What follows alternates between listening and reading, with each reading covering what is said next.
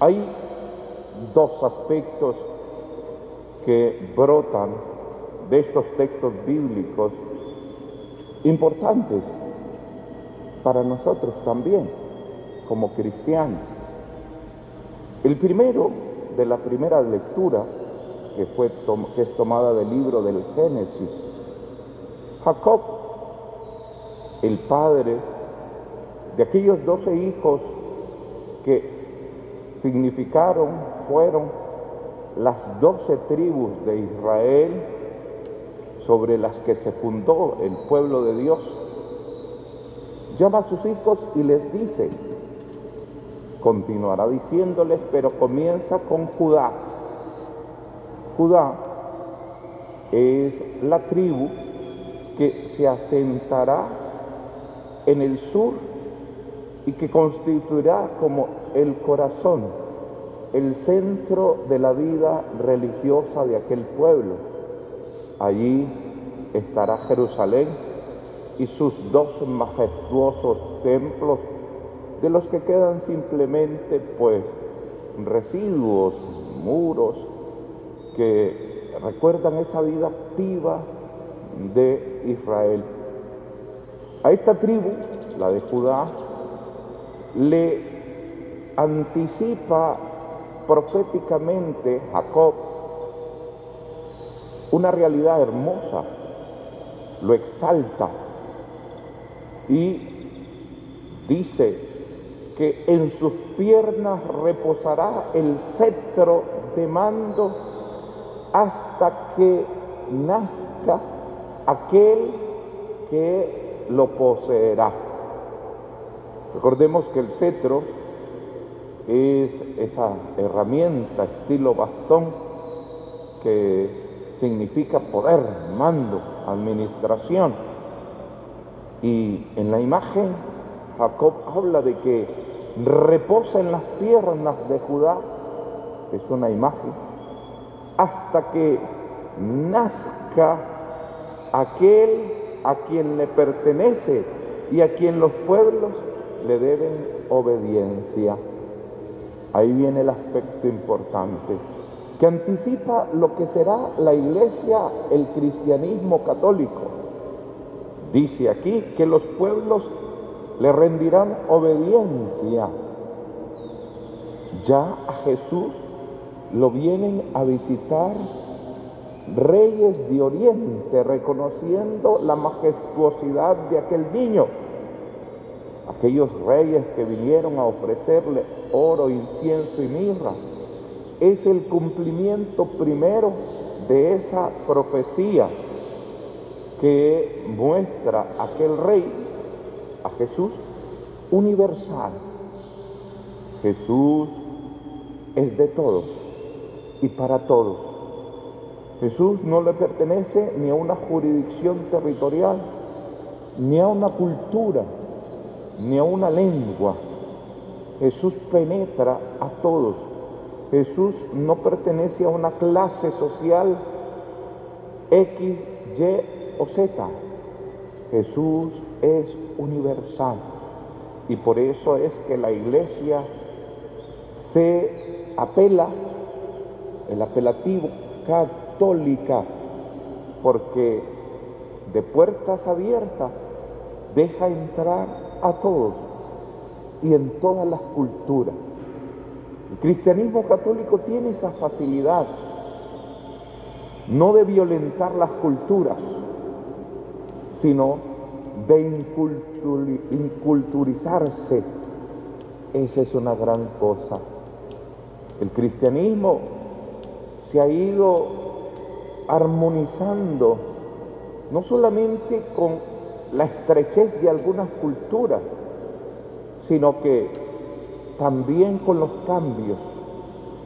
La iglesia, el cristianismo, no se aferra a costumbres que pueden ser modificadas, acopladas, porque de lo contrario chocaría con los tiempos, los tiempos nuevos. A mí me encanta lo que el Papa Francisco les dijo a los jóvenes en la última jornada mundial en Panamá. Ustedes son el ahora de Dios. Dios siempre es un ahora y responde al hoy. Se acopla a nuestras realidades temporales y le permite armonizar. Por eso tenemos que estar abiertos en mi familia, qué es lo que Dios quiere hoy. En mi sociedad, qué es lo que Dios quiere hoy. Es la lectura de los signos de los tiempos. No puede aferrarse. Es de puertas abiertas. Es universal. Y de esta manera se seguirá cumpliendo esta hermosa profecía a quien los pueblos le deberán, le deben obediencia. Y en cuanto a la genealogía que hemos leído, aflora otro aspecto bonito, importante. Hay dos genealogías en los evangelios. Una nos la da Lucas, que por cierto comienza de adelante para atrás y no llega hasta Abraham, llega hasta el primer hombre, Adán.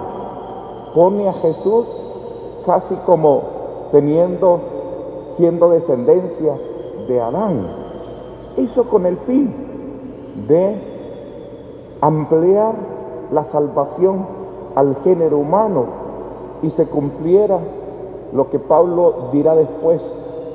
Si por un hombre entró el pecado en el mundo, Adán, por un hombre, Jesucristo viene. Pero la que hemos leído hoy es la de Mateo, que comienza de atrás para adelante. Inicia con Abraham, el padre de la fe, y concluye con José en tres momentos. Dos, eh, dice que de Julán, de Abraham a David son 14 generaciones. Y así va tres generaciones de 14. El 14 es la suma de 7 más 7. El 7 es el número perfecto. Y en las tres generaciones de 14 está pues la perfección de la Santísima Trinidad actuando en el mundo. Y solo destaco eso. La realidad nuestra no es un juego de azar. Es un plan, un proyecto.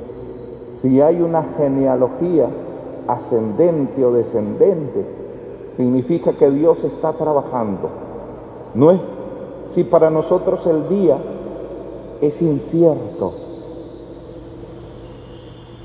aunque tengamos planes para el día, para la semana, para el año, el plan majestuoso de Dios en favor nuestro es perfecto y lo está desarrollando con perfección. Dios no es que no sabe lo que va a pasar mañana. Dios sabe lo que quiere y lo que va a pasar. Y su plan es salvarnos. Y por eso sabe hasta de dónde llevó a su Hijo y su nacimiento. Estas dos temáticas, queridos hermanos, en este jueves del Santísimo, rescatemos pues para nosotros dos cosas. Una, nosotros hemos encontrado cobijo en el Señor. Nosotros somos los que hoy venimos a adorar al Rey de Reyes y Señor de Señores. Nosotros somos los pueblos de los que habló Jacob Judá. Nosotros somos los herederos de la promesa del Señor. Y por ende en este día yo debo de sentirme sereno, tranquilo y orgulloso porque encontré al Señor y porque rindo homenaje al Señor y porque en Él estoy bendecido, estoy bendito. Y en segundo lugar, queridos hermanos, Sintamos la seguridad hoy que yo, tú, nosotros, no somos un accidente, somos parte de un plan, de un proyecto que hasta tiene su genealogía. Y ese plan para mí, para ti, para todos es de salvación. Por ende, no vivamos el día como a ver qué pasa. No, vivamos el día como un camino que nos lleva a un fin. Y el fin es la salvación eterna en Cristo Señor nuestro, a quien estamos aclamando, diciéndole, ven, ven Señor, no tardes.